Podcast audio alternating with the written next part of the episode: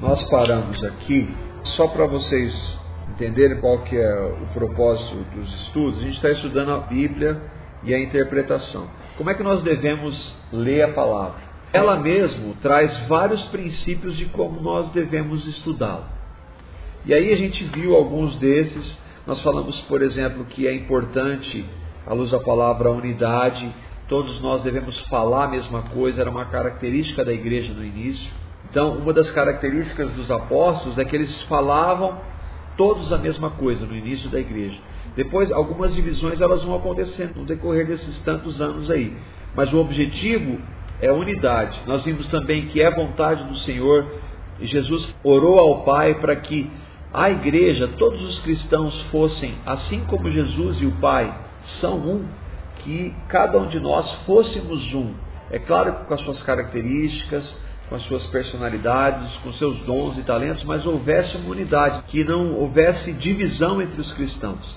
Aí depois nós falamos de alguns princípios de estudo da palavra. Um deles, ó, primeiro que a gente deve ler a Bíblia com a compreensão de que ela é a palavra de Deus, ainda que eu não entenda, ainda que eu não compreenda, ainda que eu não concorde com algumas coisas, a Bíblia é a palavra de Deus. Ela é a nossa única regra de fé e prática independentemente de quem esteja falando qualquer coisa, o crivo que a gente tem, a base que a gente tem é o que? A palavra de Deus. Então a gente deve ir para a palavra, para a Bíblia, como sendo a palavra de Deus. Outro ponto é que a gente não deve tirar o texto do contexto. A gente vai ver um pouco isso hoje, alguns casos, que às vezes algumas igrejas, alguns líderes, eles pegam alguns textos de maneira isolada e tira daqui, daquela parte da palavra de Deus e aí acabam fazendo daquilo um ensino e que muitas vezes nem quer dizer aquilo que eles estão querendo passar. Então, o texto, um versículo, para você poder compreendê-lo melhor, ele tem que estar dentro daquele conjunto, dentro daquela parte que você tirou para você compreender. É um princípio de leitura comum, inclusive. Aí nós vimos algumas diferenças de interpretação em relação, por exemplo, à questão da salvação, que é fundamental. Católicos, por exemplo, eles creem de maneira diferente de protestantes ou evangélicos. Falam de Jesus, aceitam a Bíblia, mas há algumas diferenças muito claras e muito importantes. Como é que a gente consegue ver isso? Tendo por base a palavra de Deus. Outra, a Bíblia explica a Bíblia. É o princípio que você pega. Às vezes você pegou um texto ali e ele vai ser compreendido melhor se você pegar outras passagens da palavra e aí trazer todas as passagens que falam do mesmo assunto, você vai ter mais clareza sobre aquele assunto. Esse princípio é um princípio de que nós devemos pegar os textos e buscar referência na própria palavra de Deus para compreender melhor alguns assuntos. Depois nós falamos com a questão das alegorias. Uma alegoria é uma figura de linguagem e que às vezes é muito usado na igreja, mas a gente tem que tomar muito cuidado com ela. Uma alegoria, você pegar um texto e fazer daquilo uma figura de linguagem. É muito perigoso isso porque você está tirando primeiro definição do texto, você está tirando e está fazendo uma outra definição. Então a gente tem um princípio da palavra assim, ó, leia a Bíblia como você lê um outro livro qualquer. Nós falamos também, para você crer, você precisa da revelação. Ninguém tem capacidade de crer a partir, nós não temos essa capacidade de dar revelação, mas nós podemos entender alguns textos da palavra sem que haja a revelação do Espírito Santo. O que nós precisamos é para poder crer que precisa então da revelação. E alegoria é muito comum, às vezes pega um texto, ah, isso aqui quer dizer aquilo. E essa alegoria você acaba correndo o risco de distorcer o texto. Então a gente tem que tomar cuidado com isso. Alguns entendem que a Bíblia é cheia, é tudo metáfora. Por exemplo, Jesus não morreu e ressuscitou. Isso é uma linguagem figurada, entende? E aí a gente começa a entrar num perigo muito sério, porque se Jesus não morreu e não ressuscitou, então não tem salvação para nós. Alguns vão negar várias verdades da palavra de Deus e vão dizer que é alegoria, mas não. A grande parte dela é uma narração literal de fatos históricos. O método ou o meio como nós devemos ler a palavra, você deve considerá-la como literal considerar ela história, porque ela é um livro histórico, e a gramática dela. Quando você lê, aquele relato lá diz, por exemplo, Jesus, nós falamos isso na semana, algumas semanas atrás. Jesus morreu em uma cruz e depois três dias ele, ele ressuscitou. Aquilo é um relato literal. não tem uma linguagem figurada. Há casos que há, sim, algumas alegorias, mas aí a própria palavra mostra isso. Jesus usou, por exemplo, as parábolas. Parábolas eram relatos fictícios para mostrar uma realidade, mas aí ele mesmo pega, ó, e propôs uma parábola. Ele começa a falar a parábola, depois ele vai explicar o que, que é. É diferente. Alguns vão negar a realidade histórica da Bíblia para dizer que toda ela é figurada. Por quê? Porque essas pessoas não creem no sobrenatural. Não creem na cura de enfermos, não creem numa ressurreição, não creem nada disso. Então eles vão negar essas verdades da palavra. Nós estamos vendo aqui agora que há verdades específicas para situações e indivíduos específicos. Algumas promessas da palavra, algumas profecias, elas tiveram seu cumprimento e algumas delas são dirigidas especificamente para um grupo ou para uma, algumas pessoas, não necessariamente para todo mundo. Nós falamos, por exemplo, quando Jesus voltar, todo o olho verá. Isso é uma promessa, uma profecia que vai atingir toda a humanidade. Então essa vai atingir nós aqui que estamos aqui, vai atingir pessoas que viveram há dois, três, quatro mil anos atrás e aquelas que vão vir ainda. Todo olho vai ver. Mas nós pegamos uma profecia, por exemplo, no Velho Testamento, que diz lá que onde você colocar a planta do seu pé, para aquela terra será sua. Essa é uma profecia para o povo hebreu, para a terra de Canaã. Mas hoje tem gente que pega esse texto e destrói. Só vai lá, coloca se tem uma terra lá que você quer comprar e tal, põe o pé lá que vai ser seu. Promessa de Deus. É uma distorção, é uma aberração isso, mas acontece hoje dentro da igreja evangélica. E aí nós falamos disso e agora nós vamos então entrar em um outro ponto que acontece muito, eu tenho certeza que vocês vão lembrar disso, ou pelo menos já ouviram sobre isso, a gente vai poder conversar. Aqui eu só dei um apanhado, é, é legal a gente poder participar, fazer algum, algum comentário, vocês fiquem à vontade, tá? Então eu vou continuar aqui, nós falamos desse exemplo da planta do pé, que é uma distorção do texto, e agora nós vamos ver um outro. Outro texto que também é muito mal compreendido no meio evangélico, especialmente no segmento pentecostal e neopentecostal, encontra-se em Isaías, capítulo 53, versículos 4 e 5, que afirma: Olha esse texto. Certamente ele tomou sobre si as nossas enfermidades e sobre si levou as nossas doenças. Contudo, nós o consideramos castigado por Deus, por Deus atingido e afligido. Mas ele foi traspassado por causa das nossas transgressões, foi esmagado por causa das nossas iniquidades. O castigo que nos trouxe paz estava sobre ele, e pelas suas feridas fomos curados. Aqui Isaías está falando de quem? De Jesus, que um dia viria. Isaías escreve isso há mais ou menos 700 anos antes da vinda de Jesus. E ele vai falar de várias verdades relativas a Jesus, que ele tomou sobre si as nossas enfermidades, ele levou sobre si as nossas doenças, ele foi traspassado por causa das nossas transgressões. Olha, é uma promessa, uma profecia a respeito da vinda do Messias, o ungido. Quando ele está lá na cruz, ele é nós falamos também sobre isso, aquele momento que ele é furado, tanto na, quando ele é pregado, porque quando as mãos e os pés de Jesus eram pregados, literalmente se atravessava um prego e pregava ele no madeiro ou na cruz.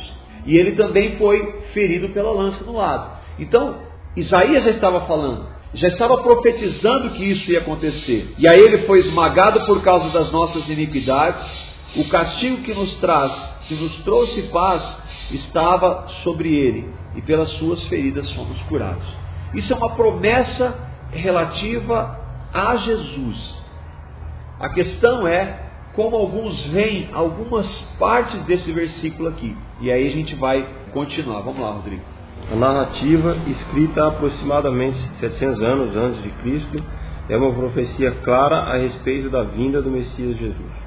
Até aí ninguém discorda. O problema se dá nas afirmações de que ele, Cristo, tomou sobre si as nossas enfermidades e sobre si levou as nossas doenças, e que pelas suas feridas fomos curados.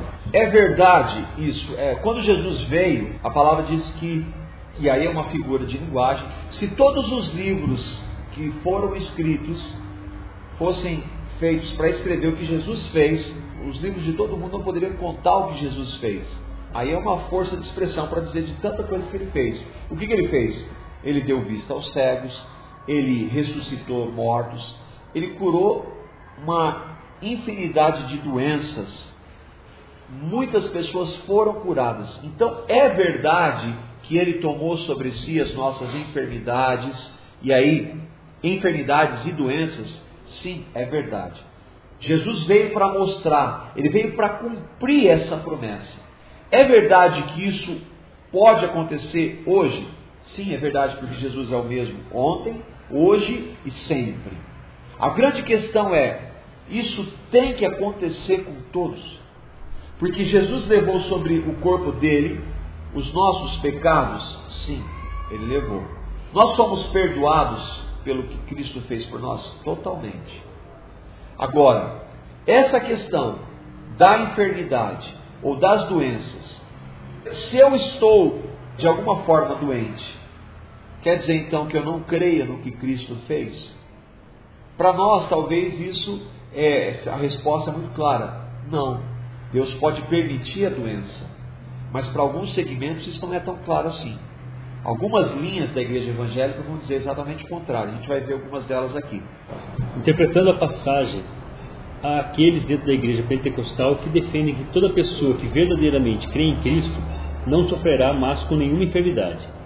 Se isso está acontecendo, é por falta de fé. Afinal, Cristo levou em seu corpo todas as nossas doenças. Alguns, dentro da igreja pentecostal especificamente, eles dizem que se uma pessoa está doente, é porque ela não crê nessa passagem. Porque Cristo levou sobre si as nossas enfermidades. Se você está doente, então você não está crendo nisso. A grande questão é assim: você não tem fé para crer no que Cristo fez. Mas será que isso é verdade à luz da palavra? Se nós pegarmos esse texto e você lê-lo isoladamente, vamos admitir que só tivesse esse texto falando da questão das curas, da possibilidade de uma pessoa ser curada. Há casos de pessoas sendo curadas hoje, pelo nome de Jesus, que creem no que Cristo fez e que foram verdadeiramente curadas de, de enfermidades, que, humanamente falando, não havia cura para elas. Mas isso tem que acontecer para todos aqueles que creem em Cristo. Há uma linha que diz que sim, e que se você não crê, você não tem fé.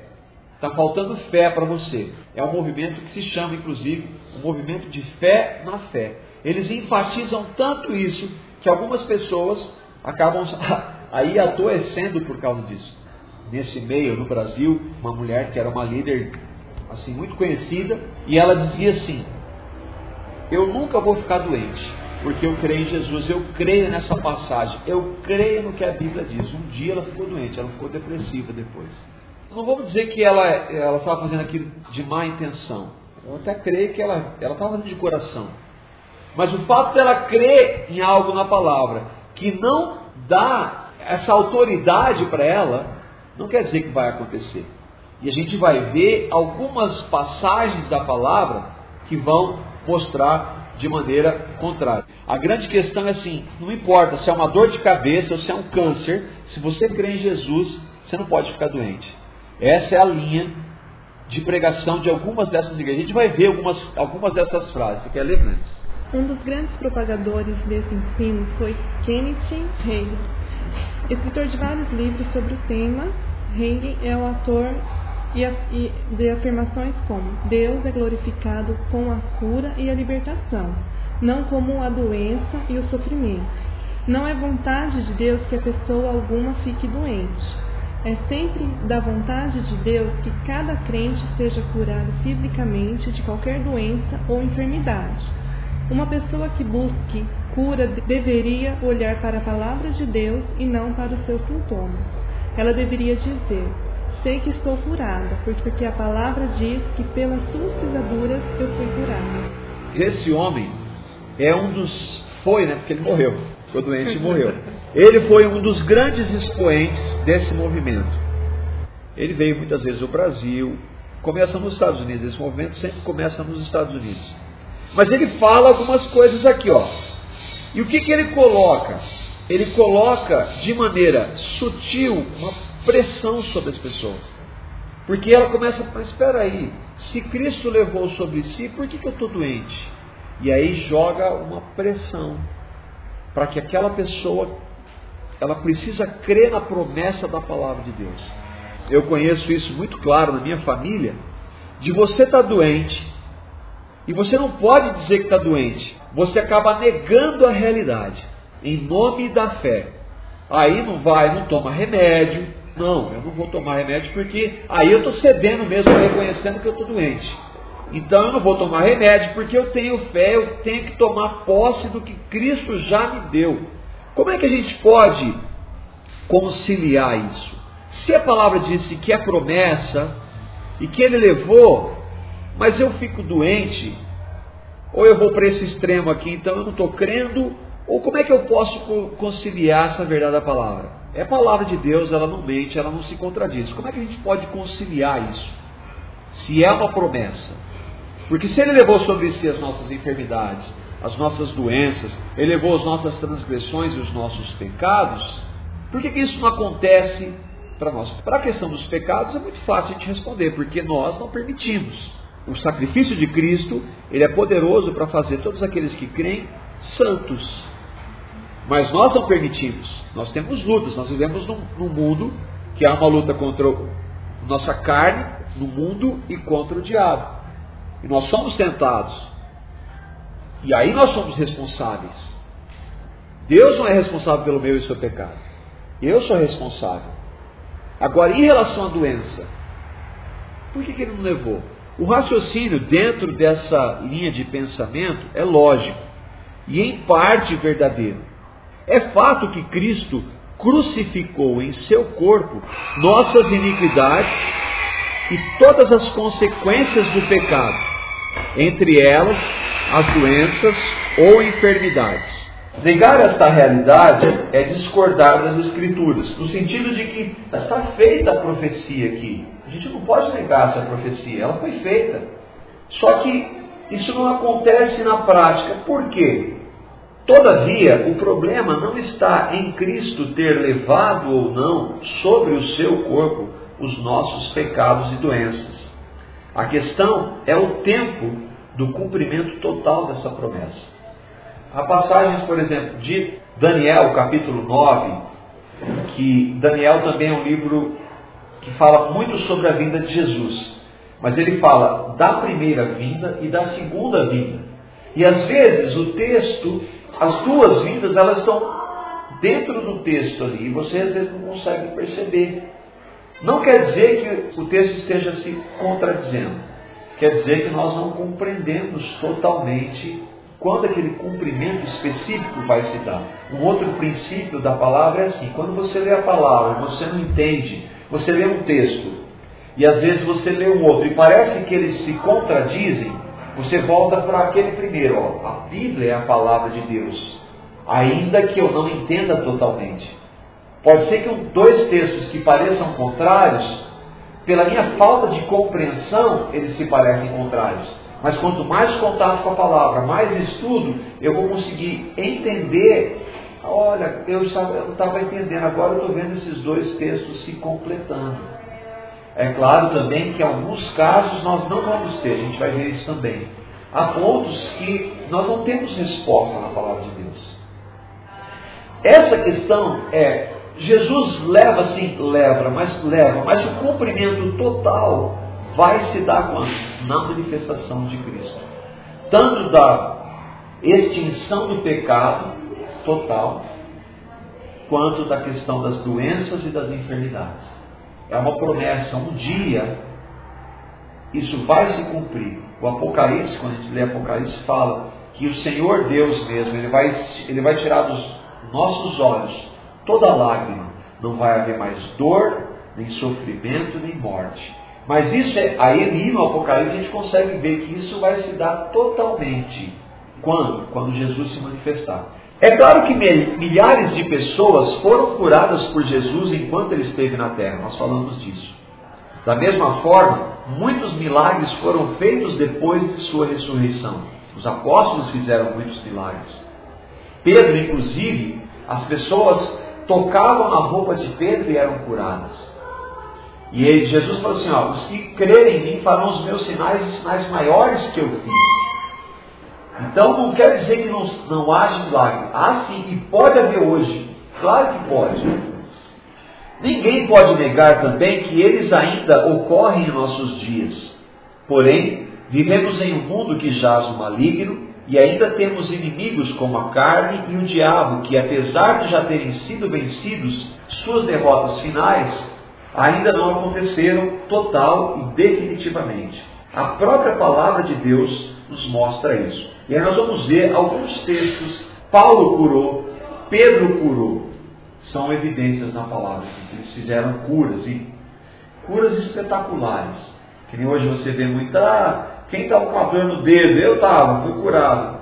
Não, era coisa que a pessoa. Há uma passagem, inclusive, quando os Pedro está andando e eles estão passando no templo e o homem pede dinheiro. E ele fala assim: ó, dinheiro eu não tenho, mas o que eu tenho eu te dou. Em nome de Jesus, levanta e anda. Ele era paralítico.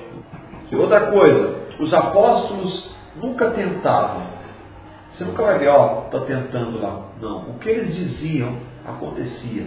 Que Jesus dizia acontecia. Hoje não. O cara vai lá e faz aquela oração e tal, de oração de fé, e aí levanta a mão. Quem foi curado teve fé. Quem foi curado não teve fé. O cara que é o que o dom da cura nunca é responsável. Entende? Então isso é muito sutil hoje. A gente tá, às vezes fala em tom de brincadeira, mas tem muita gente que sofre por isso, por esse tipo de pregação, por não compreender o que a palavra de Deus fala a respeito disso. Porque, por exemplo, Paulo faz a seguinte sugestão ao seu companheiro Timóteo, um homem que evidentemente crê em Cristo. Timóteo é filho na fé de Paulo. Paulo pregou Jesus para Timóteo, ele creu, ele foi um pregador. Ele era alguém que coordenava a igreja, Timóteo. Não há dúvida de que ele era homem de Deus. Então Paulo está escrevendo a carta e ele diz assim: Não continue a beber somente água. Tome também um pouco de vinho por causa do seu estômago e das suas frequentes enfermidades.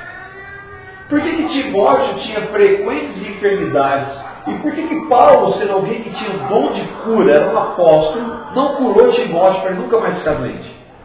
A resposta é porque esse cumprimento total de não haver mais doença ou enfermidade para os cristãos e por consequência para todos, só vai acontecer quando Jesus se manifestar pela segunda vez.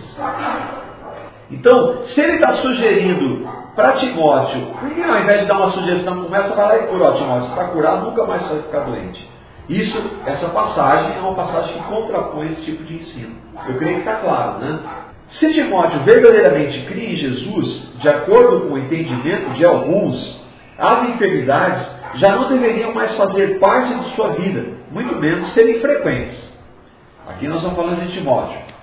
Ao final do seu ministério, em suas saudações, na segunda carta a Timóteo, Paulo menciona a enfermidade de outro irmão na fé, de nome Trófimo. Esse nome é coisa, hein?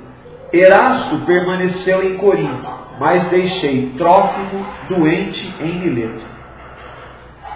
O apóstolo já havia sido instrumento de Cristo para a realização de curas. Por que então deixar um irmão doente? Jesus e os discípulos, mais especificamente Jesus, curou pessoas que sequer creram nele depois. Há uma passagem que quando ele é, cura dez leprosos e aquele, daqueles dez, um só volta para curar. Jesus curou muitas pessoas, as multidões seguiam Jesus, curou muitos deles. Mas no final do ministério de Jesus, o grupo de cristãos autênticos era um grupo muito pequeno. E Atos a gente vai ver de 120 pessoas.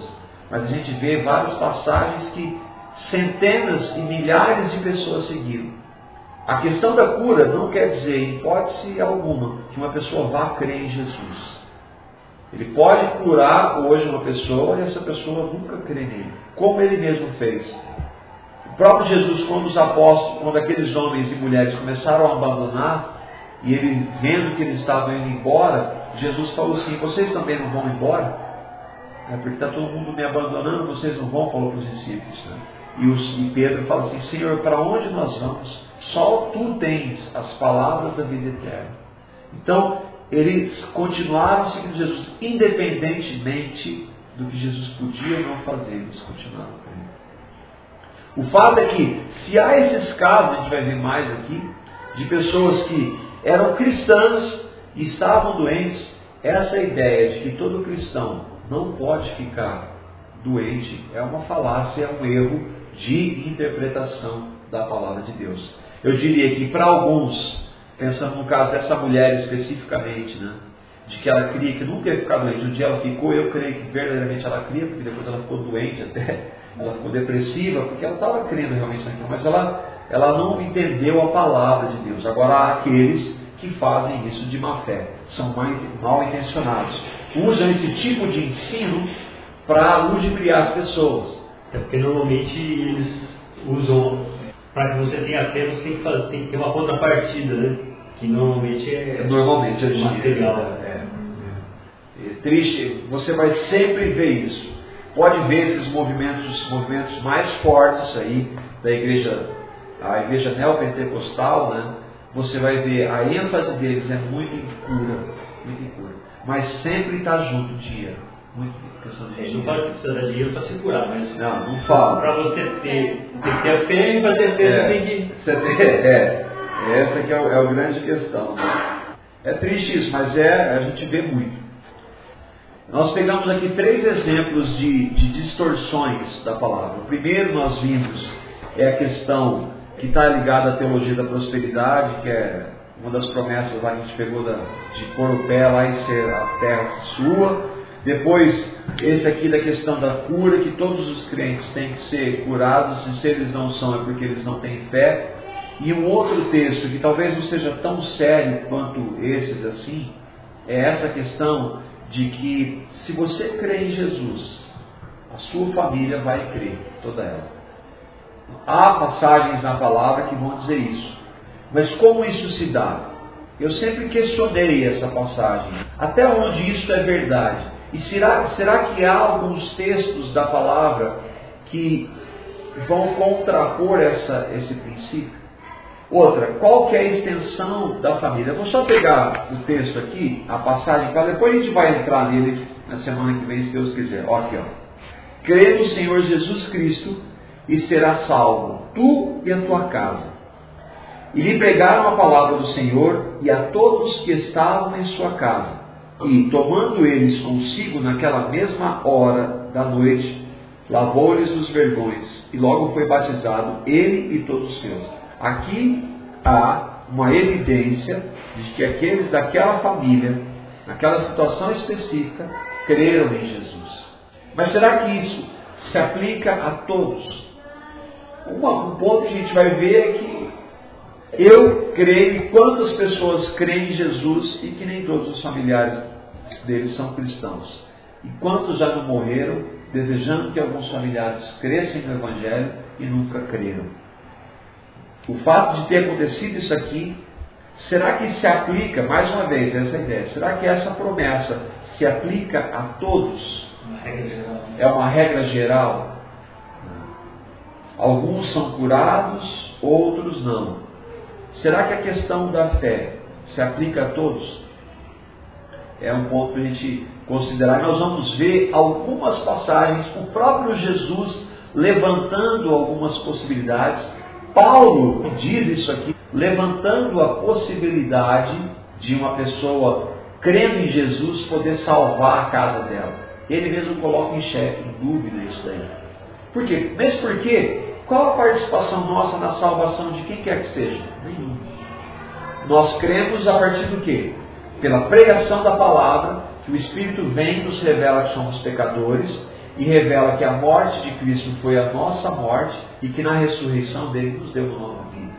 Ah, é claro, nós vamos ver também isso, que é importante que a partir do momento que nós cremos em Jesus, que nós falemos de Jesus para os nossos familiares, por, uma simples questão de amor àqueles que, a nossa família. Se a gente teve, recebeu esse que é o nosso, é o maior presente que uma pessoa pode receber, é natural que ela vai querer compartilhar com outras pessoas. Se ela verdadeiramente crê em Cristo, ela vai querer falar de Jesus. A questão é: todos vão crer? A partir desse texto isolado, crê no Senhor Jesus e será salvo tu e tua casa, e normalmente é só isso que é citado. Você pega essa promessa para dizer, então eu creio, minha casa vai ser salva. Só que nós vamos ver outras passagens e contrapor esse texto aqui. Eu tenho na minha casa, por exemplo, e quando a gente fala da minha casa, essa já é uma outra questão. A minha casa é a minha casa anterior, os meus pais, os meus irmãos, ou a minha casa sou eu, a Carla e os meus filhos. Né? Como experiência na nossa casa, a minha mãe foi a primeira a crer no Evangelho, depois eu não vi, depois a minha irmã, o Rodrigo, hoje meu pai quer saber da palavra, o meu irmão do meio quer saber, mas nós temos orado, surge uma oportunidade, a gente fala, a nossa esperança é de que eles venham a crer. Mas eu não posso exigir e dizer que Deus prometeu, ele vai cumprir. A partir dessa passagem. A salvação deles por você. É, é, é um canal. A salvação vem pela fé em Cristo. Não, é, você pode ser o porta-voz de tudo isso aí, mas não a, não que a sua. Não que essa promessa vai se cumprir para todo aquele que crê em Jesus. Isso não é verdade. A gente vai ver alguns textos da palavra. Tá bom? A gente para aqui.